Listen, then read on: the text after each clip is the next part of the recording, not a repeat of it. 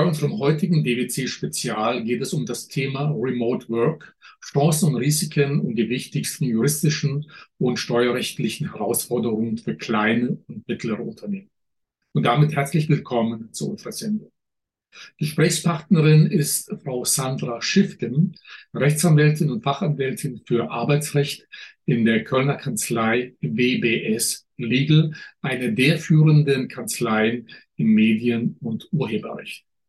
Der WBS ist im Übrigen eine der meistgeklickten Kanzleien im Internet bei YouTube mit fast eine Million Abonnenten und über 220 Millionen Aufrufen. Ja, und damit, äh, Frau Schiffgen, ein Hallo nach Köln. Wir treffen uns heute ausnahmsweise nicht äh, selber, sondern über Zoom, was ja zum Thema Remote Work sehr gut passt.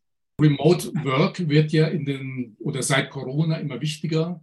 Homeoffice und Remote Work sind die großen Schlagzeilen. Vor allen Dingen junge Leute wollen immer Arbeit und Reisen gerne verbinden. Jetzt habe ich neulich mal einen Unternehmer äh, getroffen und als ich wusste, dass wir heute dieses Thema machen, habe ich ihn mal gefragt, sagen Sie mal, wie viele Mitarbeiter in Ihrem Unternehmen arbeiten eigentlich remote? Seine Antwort, er sagt, naja, so ungefähr 30 Prozent arbeiten bei uns im Homeoffice, sagte er dann. Als ich ihm dann sagte, na Moment mal, Homeoffice und Remote sind eigentlich zwei unterschiedliche Dinge, sagte warum? Ist doch das Gleiche. Wir arbeiten nicht in der Firma, äh, sondern zu Hause. Also was, das sollten wir vielleicht erstmal klarstellen.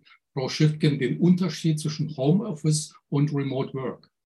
Genau, also Homeoffice, so wie auch schon ganz schön im Namen selber drin ist, ist das Arbeiten von zu Hause aus, Homeoffice. Und Remote heißt halt einfach, dass man keinen festgelegten Arbeitsplatz hat. Weder im Büro noch zu Hause, sondern im Endeffekt Remote arbeiten heißt, man kann sich ins Café setzen, man kann auf Reisen gehen, aber man hat keinen fixierten Arbeitsplatz. Und das ist ja ein ganz wichtiger Unterschied, was vor allem ja. die juristischen Probleme oder auch steuerrechtlichen Probleme zwischen Arbeitgeber und Arbeitnehmer oder Arbeitnehmerin ausmachen. Äh, Frau Schiffgen, Sie haben jetzt nun Praxis mit mittelständischen Unternehmen. Wie gut sind denn die Unternehmer oder Unternehmerinnen mit dem Thema vertraut? Homeoffice kennen viele, Remote, ja, sagt man, okay, das gibt es zwar, ist das ein bisschen blauäugig oder wie wird das von den Unternehmern noch angeschaut, dieses Thema? Ja, sehr blauäugig, würde ich sagen. Gerade zu Anfangs zu der, äh, zum Start der Corona-Pandemie war es so, dass alle ad hoc ins Homeoffice beziehungsweise ins Remote-Arbeiten gegangen ist, man da gar keine große Differenzierung äh, vorgenommen hat und sich halt auch viele Unternehmen, glaube ich, gar nicht bewusst waren, was das für sozialversicherungspflichtige oder auch steuerrechtliche Probleme in Anführungsstrichen mit sich bringt. Deshalb, also ich glaube schon, dass jetzt die letzten Jahre eine sehr starke Sensibilisierung auch auf Unternehmerseite stattgefunden hat. Man immer mehr Vereinbarungen mit den einzelnen Mitarbeitern trifft oder auch mit dem Betriebsrat.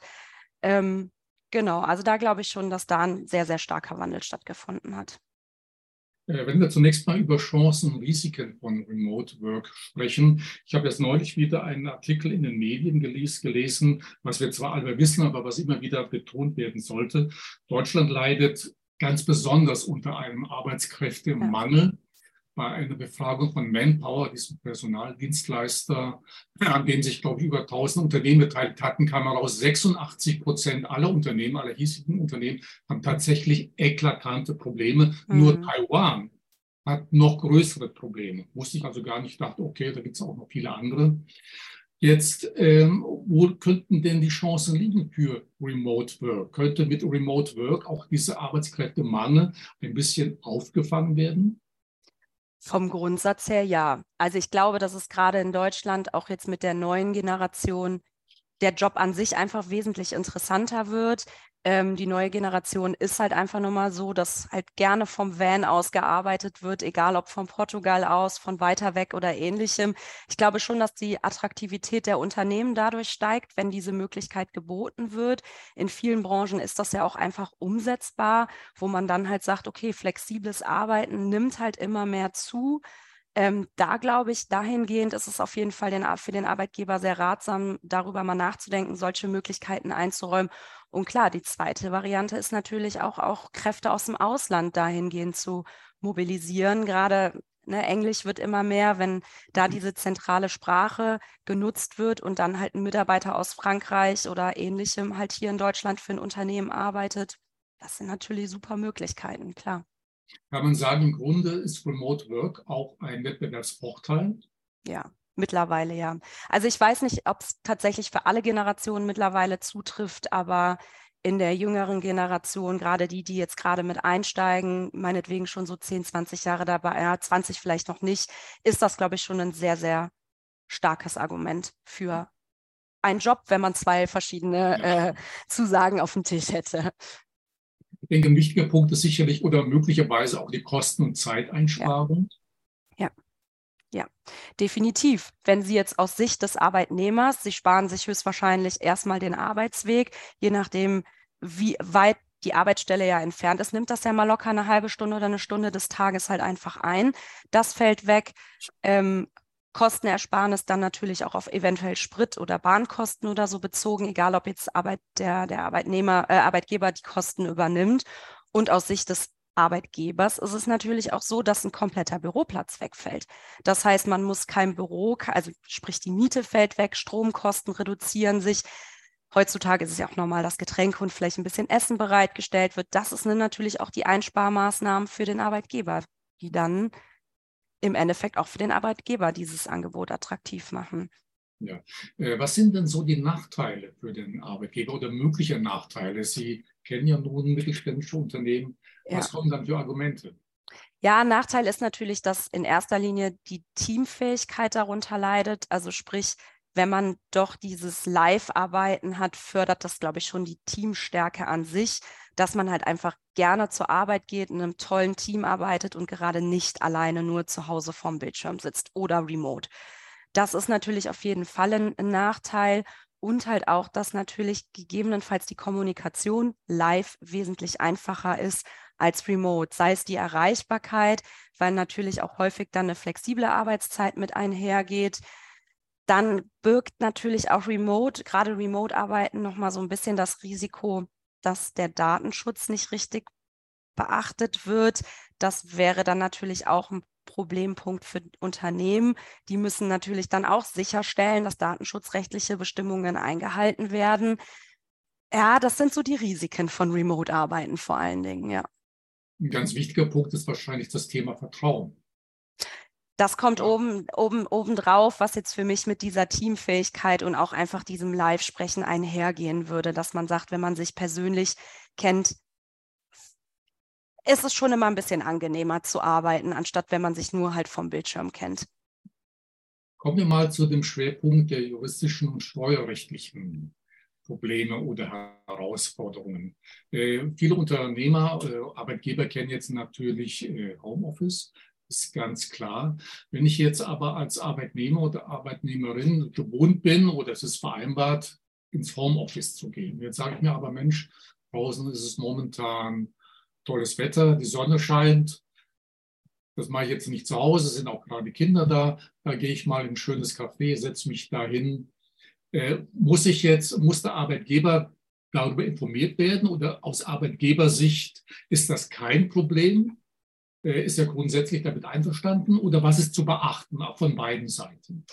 Also Grundsatz ist, dass der Arbeitgeber durch sein Arbeitgeberweisungsrecht den Arbeitsort festlegen kann. Das heißt, wenn man jetzt schon etwas länger im Arbeitsverhältnis ist, sollte man definitiv in den Arbeitsvertrag reinschauen, was ist als Arbeitsort definiert. Die alten Arbeitsverträge haben in der Regel immer den Stand des Arbeitgebers oder eine bestimmte Betriebsstätte fixiert.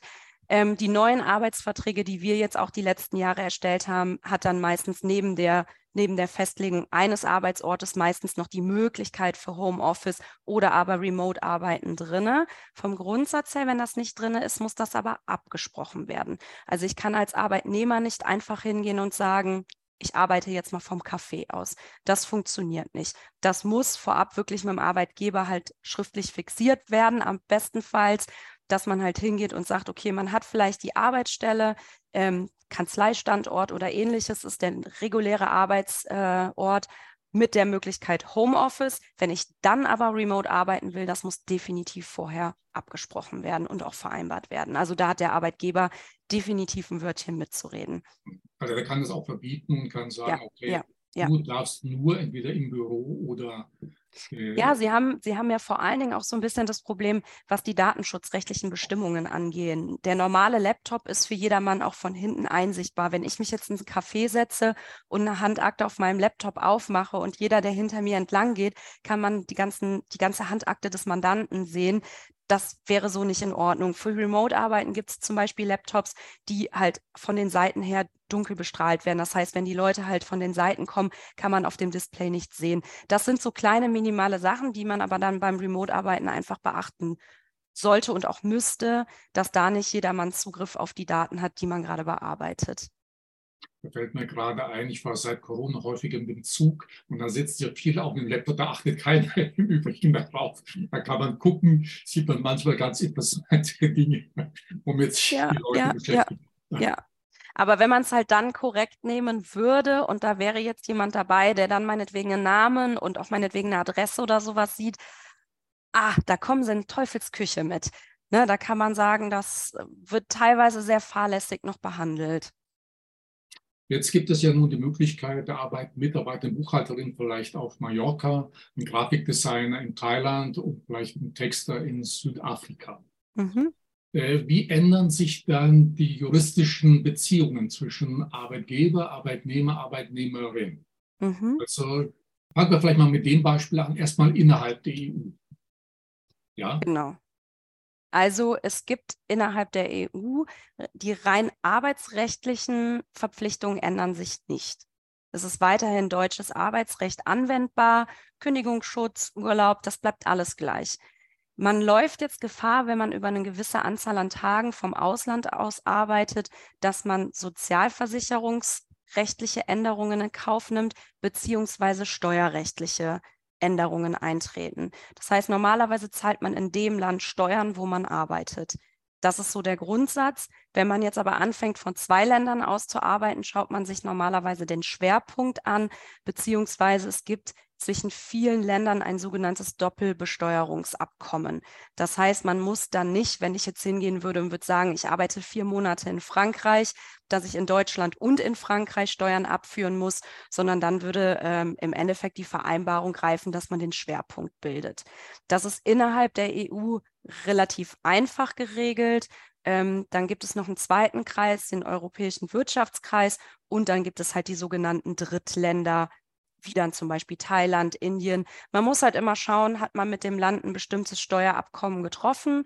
Wenn ja, dann gelten da auch Vergünstigungen. Das ist aber ganz individuell je nach Land. Ja.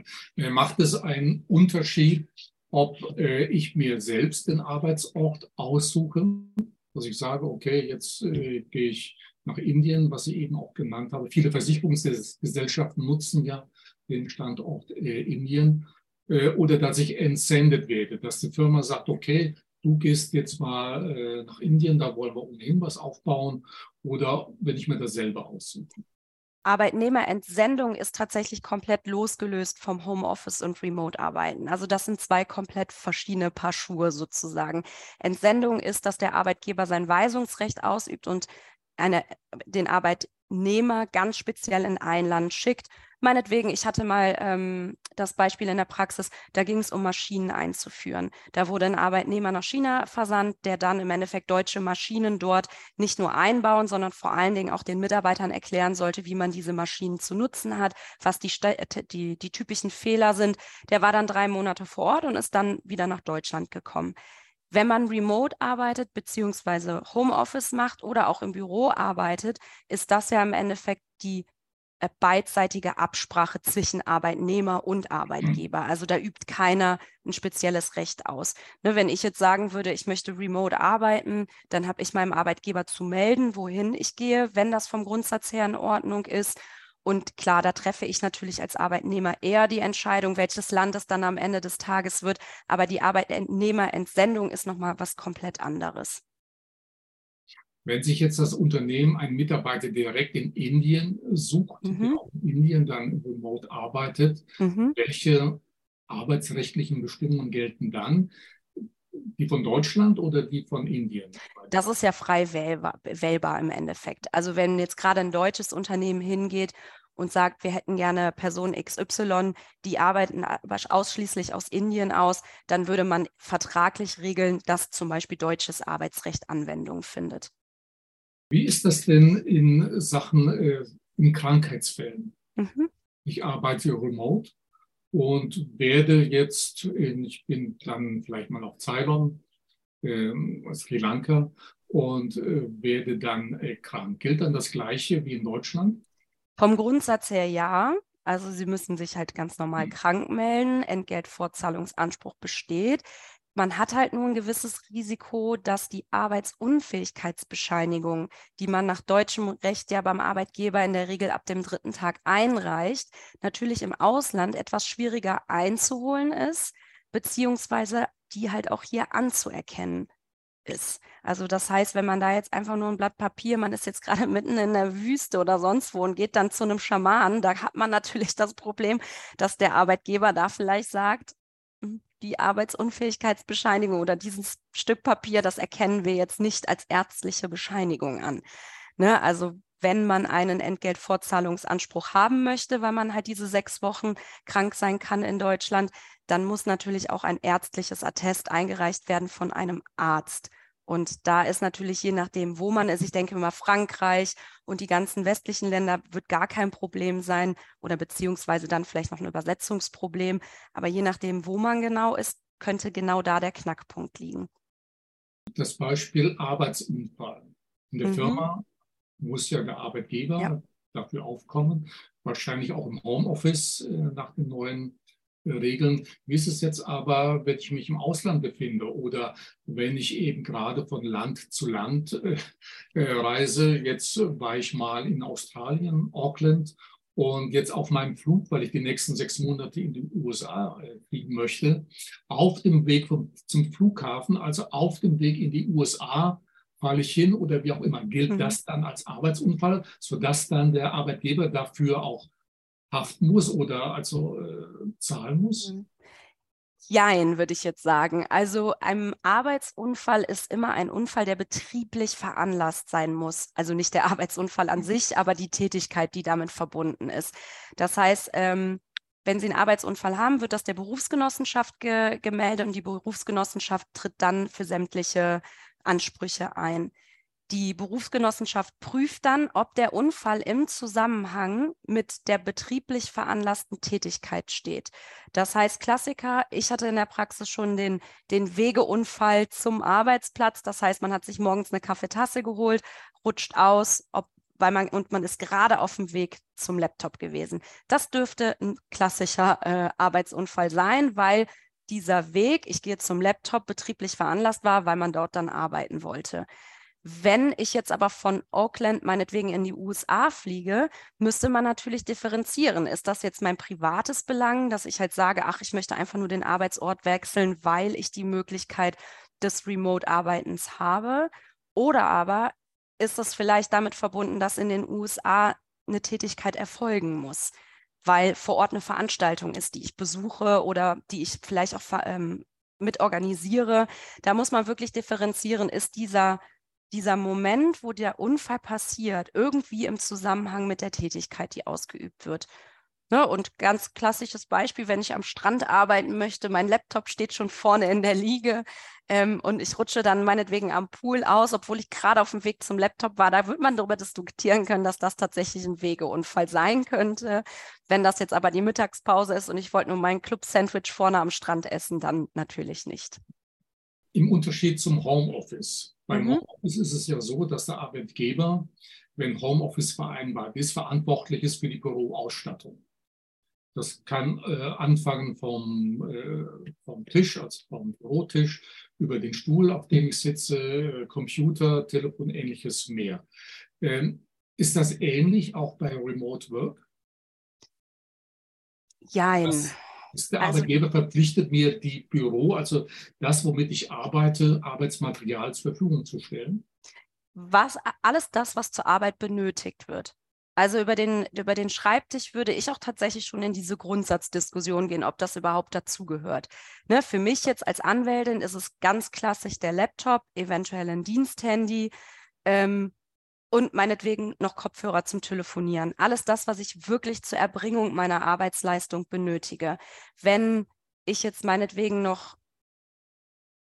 ja, sei es, dass ich Innen äh, Innenausstatter wäre und noch meine Farbpaletten brauche oder sowas. Das wird alles gestellt werden müssen. Aber wenn ich jetzt als Sandra Schiften remote arbeiten würde, hätte mein Arbeitgeber die äh, seine Pflicht mit Bereitstellung Laptop, Diensthandy, Kopfhörer und Ladekabel höchstwahrscheinlich dann schon erledigt.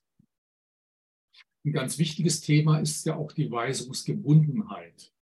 Äh, der Arbeitgeber kann ja dem Beschäftigten im Homeoffice genau vorschreiben, was er zu tun hat, Korrekt. auch möglicherweise in welcher Zeit. Remote mhm. äh, ist ja nun auch unabhängig und auch häufig zeitunabhängig. Also welche Weisungsmöglichkeiten mhm. hat der Arbeitgeber gegenüber einem Remote Worker? Da ändert sich im Endeffekt nichts. Also da würde man jetzt ganz klassisch auf die Art der Einstellung abstellen. Also Sie haben immer, wenn Sie ein klassisches Arbeitnehmer-Arbeitgeber-Verhältnis haben, Vollzeit, Teilzeit, haben Sie immer die Möglichkeit als Arbeitgeber Anweisungen zu tätigen. Egal, ob auch selbst wenn man diesen Arbeitsort etwas lockert und indem man sagt, okay, ich räume Freiheiten ein, dass der Arbeitsort vom Arbeitnehmer mitbestimmbar ist, kann der Arbeitgeber aber trotzdem sagen, ich möchte zum Beispiel eine Kernarbeitszeit haben oder aber auch meinetwegen eine bestimmte Sicherstellung an Erreichbarkeit für einen bestimmten Zeitraum. Und selbst wenn wir dann halt sagen, wir haben einen deutschen Arbeitgeber, der halt gerne hätte, dass nach deutscher Zeit von 10 bis 14 Uhr der Arbeitnehmer arbeitet. Der Arbeitnehmer entscheidet sich jetzt aber für die USA, wo da aber noch mitten in der Nacht ist.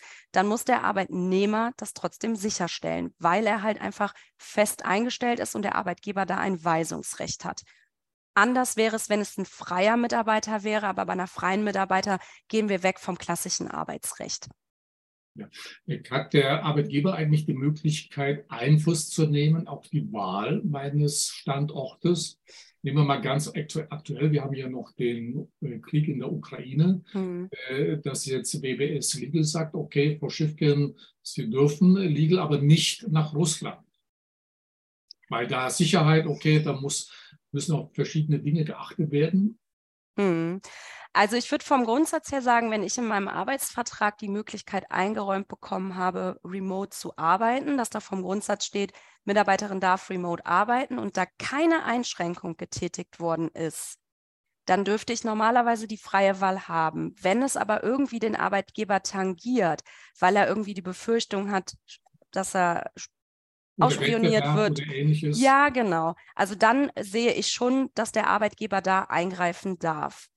Er kann aber auch direkt vorweg halt hingehen. Klar, sowas wie ein Ukraine-Krieg kann man nicht hervorsehen, aber dass man zum Beispiel das Remote-Arbeiten auch erstmal nur auf den europäischen Raum beschränkt. Dass man sagt, Arbeitnehmer hat die Möglichkeit, remote zu arbeiten, allerdings nur innerhalb des europäischen Raums. Das kann man im Endeffekt vorweg alles regeln.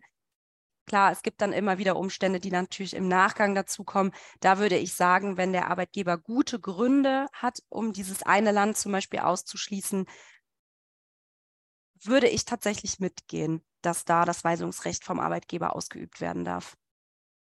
Jetzt gibt es in einem mittelständischen Unternehmen vielleicht auch einen kleinen Betriebsrat. Mhm. Jetzt bin ich aber eben nicht mehr in Deutschland aktiv, auch der Betriebsrat äh, sitzt und so weiter, sondern ich habe eben gewählt, remote äh, zu arbeiten, sitze jetzt in Südafrika. Mhm. Stehe ich dann immer noch, wenn es um meine arbeitsrechtlichen Belange geht, unter dem Schutz des Betriebsrats? Ist ja. der immer noch für mich zuständig ja. dann? Oder? Ja, ganz einfach zu beantworten, weil Sie ein klassischer Arbeitnehmer wären. Der, da ist der Betriebsrat immer für zuständig, egal von wo aus Sie arbeiten. Gibt es äh, Dinge, äh, Problemfelder aus Arbeitgebersicht, wo Sie sagen, die sollte man bei Remote Work auf jeden Fall beachten? Also wenn sich jetzt ein Unternehmen überlegt, eine größere Anzahl von Mitarbeiter und Mitarbeiterinnen remote arbeiten zu lassen, was sind so die wichtigsten To-Dos, auf die der Arbeitgeber achten sollte?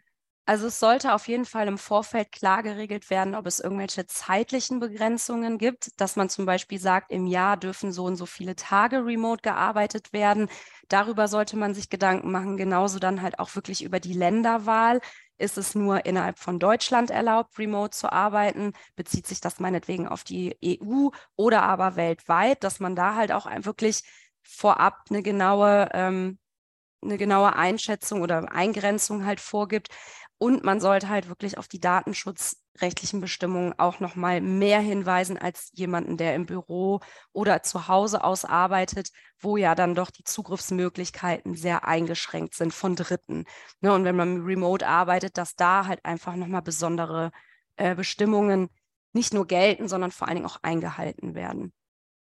Wichtiges Thema ist ja auch für beide Seiten die Krankenversicherung. Mhm, genau. Ähm, welche Pflichten hat da der Arbeitgeber? Muss er grundsätzlich eben, gilt das gleiche Recht, also wenn ich äh, sechs Wochen krank bin und dann, äh, also in den sechs Wochen muss er noch bezahlen, dann zahlt die Krankenkasse.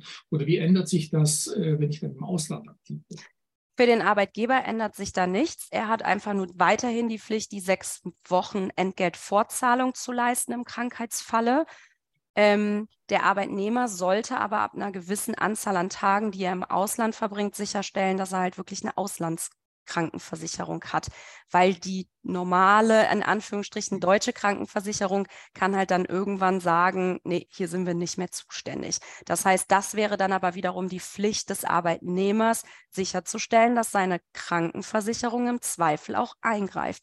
A, für sämtliche Arztbesuche, dass da auch die Kostendeckung da ist und B, für den Fall, dass er länger als sechs Wochen krank ist, dass er dann auch Krankengeld bekommt. In Deutschland gibt es ja äh, bei den Sozialabgaben neben der Krankenversicherung ja noch Rentenversicherung, Arbeitslosenversicherung. Genau. Ähm, gelten da auch für diese äh, Teile genau das gleiche Recht? Jein. Das hängt tatsächlich, also es ist schwierig so pauschal zu beantworten, weil es hängt davon ab, in welches Land man geht. Gibt es mit dem, mit dem, mit dem einzelnen Land bestimmte Vereinbarungen? Ich hatte mir jetzt hier zum Beispiel mal rausgesucht, gerade in Bezug auf Indien gibt es äh, ein spezielles Sozialversicherungsabkommen. Das heißt, man muss sich anschauen, wohin geht der Arbeitnehmer und vor allen Dingen auch, wie viele Tage wird gearbeitet. Ne? Dass diese Schwerpunkt der Schwerpunkt des Arbeitens halt vorher definiert wird, weil neben der Krankenversicherung und der Rentenversicherung fallen ja noch weitere Pflegeversicherung, Arbeitslosenversicherung. Das sind ja so die klassischen deutschen Sozialabgaben und ab einer gewissen Zeit, also an, Anzahl an Tagen, genauso wie halt auch des Landes, ändert sich das. Das ist aber dann tatsächlich ganz individuell zu begutachten. Ich kann, äh, könnte mir vorstellen, die, die größte Herausforderung, Problem liegt dann bei der steuerlichen, der steuerlichen Seite, also die Abgabe. Also, was ist dann der Unterschied? Ich bin jetzt ein Jahr im gleichen Land, mhm. in Indien ein paar Mal genannt, oder ich sage mir eben, okay, alle drei Monate äh, bin ich in einem anderen Land oder sogar anderen Kontinent. Wie verändern sich dann die steuerlichen Dinge? Vor allen Dingen, äh, was bedeutet das für den Arbeitgeber? Er muss ja auch einen Teil dieser Steuern abgeben. Ja, also ist im Endeffekt eine ähnliche Antwort wie bezüglich des, der Sozialabgaben, dass das wirklich auch davon abhängt, wie viele Tage arbeitet man in einem Land und vor allen Dingen auch, welches Land betrifft es. Ne, innerhalb von Deutschland remote arbeiten ganz einfach, bezahlt man in Deutschland die Steuern. Weitet man das Ganze jetzt in die EU aus, muss man, also innerhalb der EU ist es auch kein großes, ähm, ich sage jetzt mal keine große Änderung, weil die europäischen Richtlinien diesbezüglich geltend. Wenn wir dritt, ins Drittland gehen, bleiben wir beim Beispiel Indien, müsste man gucken, gibt es zwischen Indien und Deutschland dieses Doppelbesteuerungsabkommen? Ähm, Wenn ja, dann wird man nur in einem Land Pflicht, äh, steuerpflichtig. Wenn nein, muss man halt schauen, ab wann man in dem individuellen Land steuerpflichtig wird. Tag 1, Tag 10, Tag 20. Und dementsprechend ist eventuell der Arbeitnehmer dann verpflichtet, in beiden Ländern Steuer abzuführen. Und dann, ganz ehrlich, macht es keinen Sinn, remote zu arbeiten, weil man dann im Endeffekt nichts mehr übrig haben wird. Ich glaube, in Deutschland gibt es doch die Regelung, wenn ich mich mehr als 180 Tage im Jahr im Ausland aufhalte, muss ich in Deutschland keine Steuern bezahlen.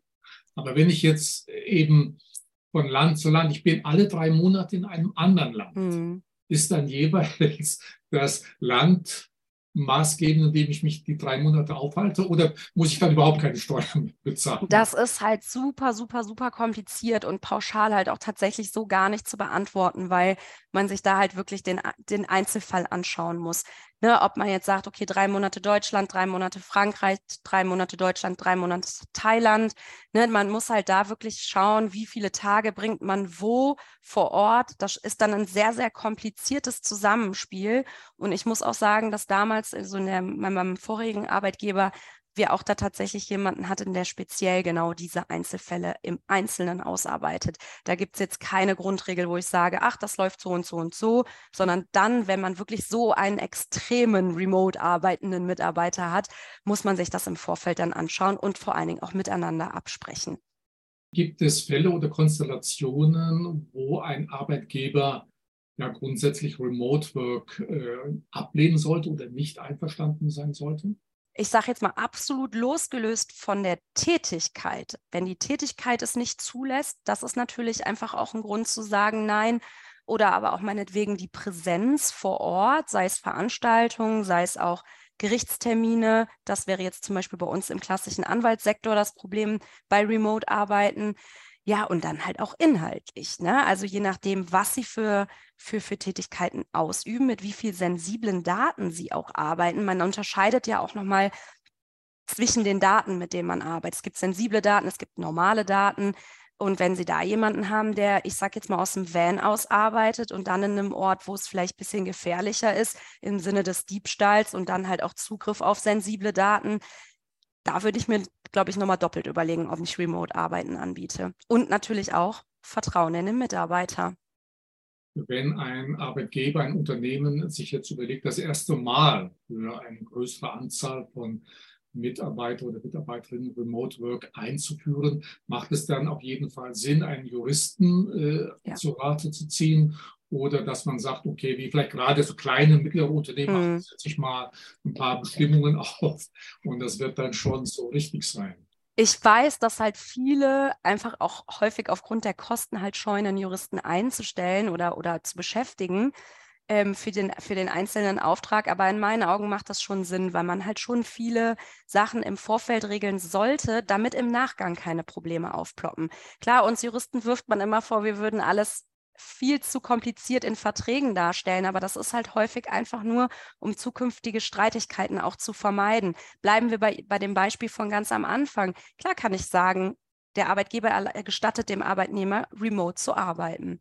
So, mit diesem einen Satz haben Sie, haben Sie diese Vereinbarung geschlossen. Dann stellen sich aber ja die Folgefragen. Ist das uferlos, was die Länder angeht? Ist das uferlos, was die Tage angeht? Was ist, wenn eine Zeitverschiebung aufploppt? Muss trotzdem die Kernarbeitszeit eingehalten werden? Hat der Arbeitnehmer vielleicht auch bestimmte Sicherheitsvorkehrungen zu treffen, wenn er remote arbeitet, im Sinne von den Laptop abends in den Safe, Safe zu legen oder sowas? Das sind alles Sachen, da macht man sich vielleicht am Anfang nicht wirklich Gedanken drüber. Und ein halbes Jahr später, wenn's, wenn das Kind dann in den Brunnen gefallen ist, dann wäre halt ein guter Vertrag ratsam gewesen. Okay, also im Zweifel immer mal den Juristen oder die Juristin zu Rate ziehen. Ja. Ich denke, festverhaltenes Remote Work ist auf jeden Fall äh, für Unternehmen insofern sinnvoll, dass es ihnen als Arbeitgeber darstellt als innovativen und attraktiven Arbeitgeber, ja. möglicherweise sogar ein Wettbewerbsvorteil sein kann. Ja, und genau. Im Zweifel, wie ich schon sagte, dann einen Rechtsanwalt äh, zu Rate ziehen. Genau. Äh, zum Schluss noch eine Frage an Sie. In der Rechtsbranche ist ja das äh, Remote Work noch nicht so äh, verbreitet. Deshalb treffen wir uns heute ja auch über Zoom, damit Sie das mal ein bisschen kennenlernen. ich habe da jetzt eine interessante Studie gelesen. Der weltgrößte Ferienhausanbieter Home to Go hat so eine Liste erstellt der 25 besten Remote-Ziele weltweit weit. Mhm. Ja, also so ein paar Kriterien, Lebenshaltungskosten, äh, Internetanschluss und Gastfreundschaft in dem jeweiligen Land. Da stehen ganz vorne Länder wie Bali, äh, dann äh, Thailand, Penang, äh, Malaysia, Ho Chi Minh Stadt, Vietnam. Äh, sogar natürlich auch Australien, Südafrika, Buenos Aires in Argentinien. Ganz am Ende kommen auch ein paar europäische Länder äh, oder Städte. Wenn Sie jetzt die Möglichkeit hätten, bei BBS Legal sich das aussuchen zu dürfen, wohin würde Sie ziehen? Gute Frage. Also ich glaube tatsächlich sowas eine Kombination vor allen Dingen mit Strand fände ich jetzt persönlich attraktiv, vor allen Dingen bei dem aktuellen Wetter, äh, mal rauszukommen. Ich glaube, realistisch gesehen würde ich erst erstmal ausprobieren im europäischen Raum, vielleicht irgendwie Portugal, Spanien, irgendwie sowas. Und wenn das gut geklappt, äh, klappen würde, dann würde es mich, glaube ich, auch ein bisschen weiter rausziehen. Wobei natürlich trotzdem die Anwaltstätigkeit ich weiß nicht, ob das umsetzbar wäre mit so einem weiten Land im Sinne von Gerichtstermin, Mandantenbesprechung, dann kommt natürlich Zeitverschiebung mit drauf. Ja, aber ich glaube, Bali wäre tatsächlich was, was auch für mich sehr attraktiv wäre. Ja, ja. Sie mal den Christian Solbeck. Ja. Wir hätten darüber gesprochen. Ja. Ja. Wir würden das nächste Remote-Gespräch von Bali aus erledigen. Aus. Genau. Ähm, Frau Schiffken, dann herzlichen Dank. Äh, Sehr gerne, danke auch interessanten Informationen. Äh, man kann sicherlich auch bei Ihrer Kanzlei jede mal, äh, jederzeit mal anrufen. Sehr gerne. Äh, Website ist wws.legal, also legal äh, geschrieben. Dann einfach nach Sandra Schiffken fragen. Wir werden sicherlich das Thema Remote Work noch einmal aufgreifen, vielleicht auch mal aus Sicht eines digitalen Nomaden, was es für ihn bedeutet oder was Remote Work für die Unternehmenskultur äh, bedeutet. Vielleicht darf ich Sie dann auch nochmal ja, sehr gerne. zu einem Zweier- oder Dreier-Gespräch. Frau Schiffken, also wie gesagt, nochmal herzlichen Dank. Website von BWS Legal blenden wir nochmal ein und Ihnen viel Erfolg. Und ich drücke Ihnen die Daumen für einen Remote-Job, auch wenn es dann nur mal für kurze Zeit ist. Also herzlichen Dank. Danke auch. Mehr Informationen wie gewöhnlich zum Thema und natürlich auch über Sandra Schiffken auf unserer Website und herzlichen Dank fürs Zuschauen und Zuhören.